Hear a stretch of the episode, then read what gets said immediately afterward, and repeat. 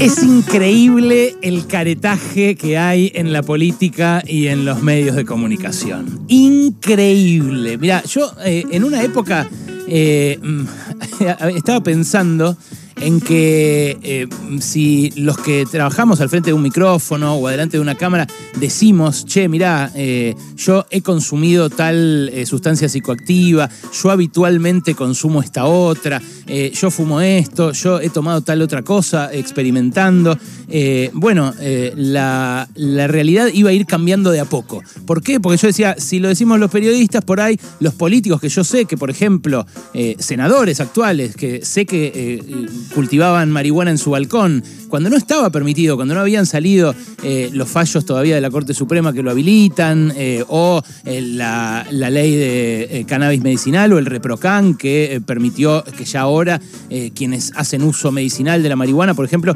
puedan cultivar o puedan acceder tanto a aceite como a flores para, para fumar. Yo decía, bueno, ellos van a ir saltando también y la sociedad va a ser un poquitito menos hipócrita. Bueno, eh, no lo hice al final porque me pareció que eh, eh, se estaba dando naturalmente. De hecho, nosotros acá hablamos naturalmente de un montón de drogas que habitualmente en nuestros círculos sociales circulan y que, bueno, en caso de ser usadas abusivamente, constituyen una adicción, un riesgo muy serio para la salud pública, pero que también pueden tener un uso adulto eh, responsable eh, que no tiene que ver solamente con la salud, no tiene que ver solamente con, eh, no sé, atender la, la, progresión de un cáncer, con mitigar el dolor de una fibromialgia, con aliviar un síntoma muscular o síntomas óseos o el insomnio. Digo, hay un montón de gente que lo usa para eso, por ejemplo la marihuana, y un montón de otra gente que la usa para divertirse.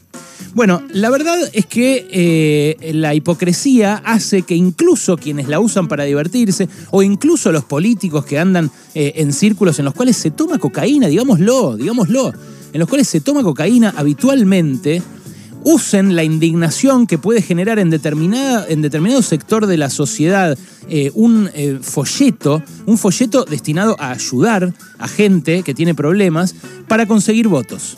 Entonces ahí lo ves eh, a Diego Santilli, ahí lo ves eh, a Waldo Wolf, ahí la ves a Carolina Píparo, indignados, eh, miembros del PRO, miembros de la oposición, de Junto por el Cambio, indignados con un folleto que lanzó el municipio de Morón con la estrategia de la reducción de daños, o sea, intentando evitar que los pibes se metan y las pibas sustancias adulteradas, sustancias chotas o sustancias en exceso. Eh, que les pueden hacer daño. Y entonces juegan con esa indignación sugiriendo que es el Estado, en este caso el Estado de Morón, pero puede ser en cualquier otro caso el Estado de una provincia o incluso el nacional, eh, sugiriendo que el Estado está diciendo que consuman. Que le está diciendo, eh, esto es lo que dice el tuit de Diego Santilli, que el Estado le está diciendo, toma poquita cocaína a los pibes que reciben ese folleto. Bueno, la realidad es que no dice eso el folleto. El folleto, que eh, de por sí no se puede analizar, porque hay que analizar eh, un folleto como ese en un contexto de una campaña, hay que ver a dónde se repartía el folleto, qué profesionales había alrededor del folleto para acompañar a los destinatarios de esa publicidad, cómo se hace también para contener a los pibes, sobre todo en situación más vulnerable económicamente, que se atan a consumos que la mayoría de las veces los llevan a la cárcel o al delito o a situaciones en las cuales empeora muchísimo su situación.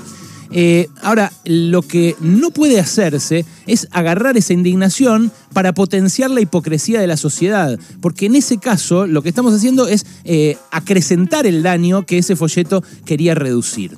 Voy a tratar de ser lo más claro posible.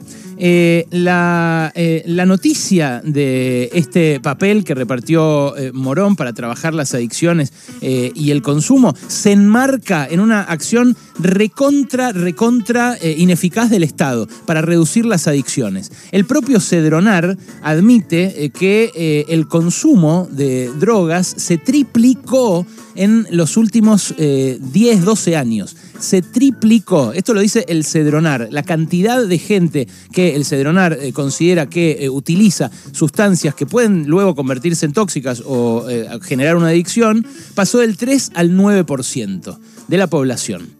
Ahora, la ley, la ley de estupefacientes que rige hoy, que fue sancionada en 1989 al calor de eh, la influencia estadounidense y su política de lucha contra las drogas, de tolerancia cero, Giuliani, la guerra contra el narco en México, Colombia, todo lo que sabemos que ya fracasó tremendamente, que terminó con eh, millones de muertos, eh, tanto por la violencia generada por los milicos, por la fuerza de seguridad, como entre los usuarios, entre los adictos que eran cada vez más. Bueno, esa ley es una ley completamente caduca.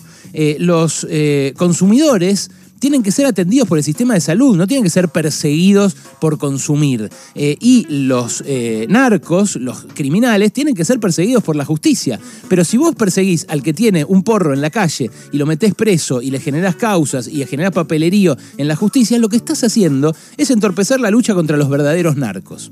Bueno, todo este debate se da además apenas cuatro meses o tres meses de lo que pasó en Puerta 8.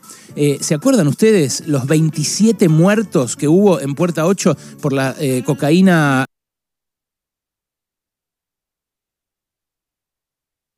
barata, adulterada, que consumían un montón ahí, que se compraba ahí en realidad, pero que se consumía en toda zona oeste, en parte de la zona noroeste también del conurbano. Bueno, eso que fue una verdadera tragedia, fue una, tragedia tipo 11, tipo eh, el, cromañón, digamos, pero lo que pasa es que como, como fueron todos pibes pobres, no duró tanto la indignación como duró en Cromañón o, o, en Once. Bueno, esa tragedia se podría haber evitado si les hubiera llegado un folleto como el del municipio de Morón. Así de simple. Si les llegaba un folleto que decía, toma poquito, fíjate cómo eh, te interactúa en el cuerpo, o eh, si vas a tomar esto, analizá la fuente de la que viene, pensá de dónde viene y si te costó demasiado barata. Si les hubiera llegado eso, alguno de los 27 capaz zafaba. Y capaz teníamos un muerto menos en esa eh, verdadera tragedia impresionante que ocurrió ahí. Fueron muertos por la hipocresía esos pibes, por la pobreza, por la marginación, por la falta de oportunidades que da el capitalismo, por este gobierno también eh, totalmente paralizado, que no le da solución a esa y a muchísimas otras problemáticas, pero sobre todo fueron víctimas de la hipocresía, de esta hipocresía que agita Diego Santilli, un tipo que además viene de la, de la tribuna de River, viejo. No jodá, en serio, en serio, Colo a nosotros no nos responde, eh, no nos da entrevistas, Santilli. Eh, no nos da entrevistas, porque una vez yo publiqué en la tele que le había regalado patrulleros del gobierno de la ciudad a los distritos eh, del PRO, del conurbano bonaerense, para hacer campaña en la provincia de Buenos Aires para las últimas elecciones. Desde ahí no me dio más bola. Antes sí, habíamos hablado, lo habíamos entrevistado un par de veces. A mí me encantaría preguntarle, Colo, en la tribuna, ¿no veías que se consumía? En serio, de verdad tanto te indigna que un folleto intente ayudar al que está consumiendo, al que está en una situación chota, al que está en una situación eh, vulnerable?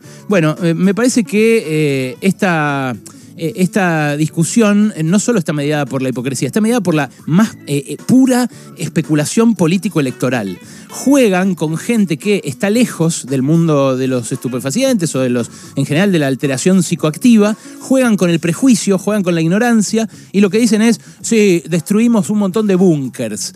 ¿Destruyeron un montón de búnkers? Bueno, la, verdad es que eh, las causas en la ciudad de Buenos Aires, donde gobierna esta fuerza política que se jactaba de haber eh, destruido un montón de búnkers eh, y haber nada, detenido un montón de soldaditos en el conurbano bonaerense, mientras crecía la narcocriminalidad, mientras crecía el consumo y mientras seguía floreciendo todo ese entramado de intereses económicos, policiales y narco en la provincia de Buenos Aires. Bueno, acá en la ciudad de Buenos Aires, donde gobiernan ellos, lo que ocurre es que todas las causas las inicia la policía cuando agarra a alguien en la calle con un porro eh, y que eh, en general son todas de consumo personal. Mira, entre enero y septiembre de 2019, eh, un dato de Gonzalo Ruanova, ex legislador porteño, entre enero y septiembre de 2019 las causas que se crearon en la ciudad de Buenos Aires fueron 18.587. De ellas, 13.344 consumo personal.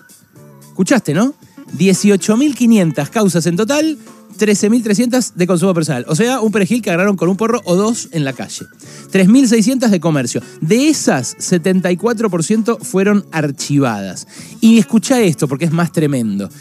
Acá en Palermo, casi casi que fumar porro es legal el 70% de las causas por delitos sobre drogas se concentraron en el sur de la ciudad de Buenos Aires, donde vive la gente más pobre. Eh, en 8 de cada 10 procedimientos se secuestró marihuana, eh, el 70% de las incautaciones no superó los 5 gramos. O sea, en el 70% de los casos agarraron a pibes con eh, el porro que tenían para fumarse. Y 8 de cada 10 de esos procedimientos los inició la policía de la ciudad. bueno, la verdad es que hay consumidores políticos tóxicos, hay gente que la pasa realmente mal, que está lejos del sistema de salud, porque el sistema de salud no los va a buscar, porque el único que los va a buscar es un policía, con un arma para meterlo en un calabozo apestoso, meado, cagado, y donde la va a pasar peor, y donde va a salir y probablemente vaya a abrazar el consumo de vuelta. Indignarse, como se indigna en un tuit para buscar votos Santilli, o como se sube después Vidal, como se sube después Waldo Wolf, no soluciona nada. En serio, más allá de que a mí no me guste que hagan campaña con esto, lo que me parece sobre todo es que es hipócrita e inconducente. Y desde los medios, amigos y amigas, también hay esa hipocresía tremendamente. Yo conozco los medios, hace 20 años que eh, trabajo en, en medio de comunicación, sobre todo en gráfica, pero hace 10 años que me muevo en la tele y en la tele, en la tele, no será la tribuna de River, pero en la tele en serio, chicos, eh, pensemos en esto, eh, hablemoslo sin pelos en la lengua, no volvamos a fleco y male, drogas para qué, no sirven de nada esas campañas, seamos francos, hablemos con nuestros hijos, hablemos con nuestras hijas, hablemos entre nosotros, no nos ocultemos más, pero ante todo, no seamos hipócritas.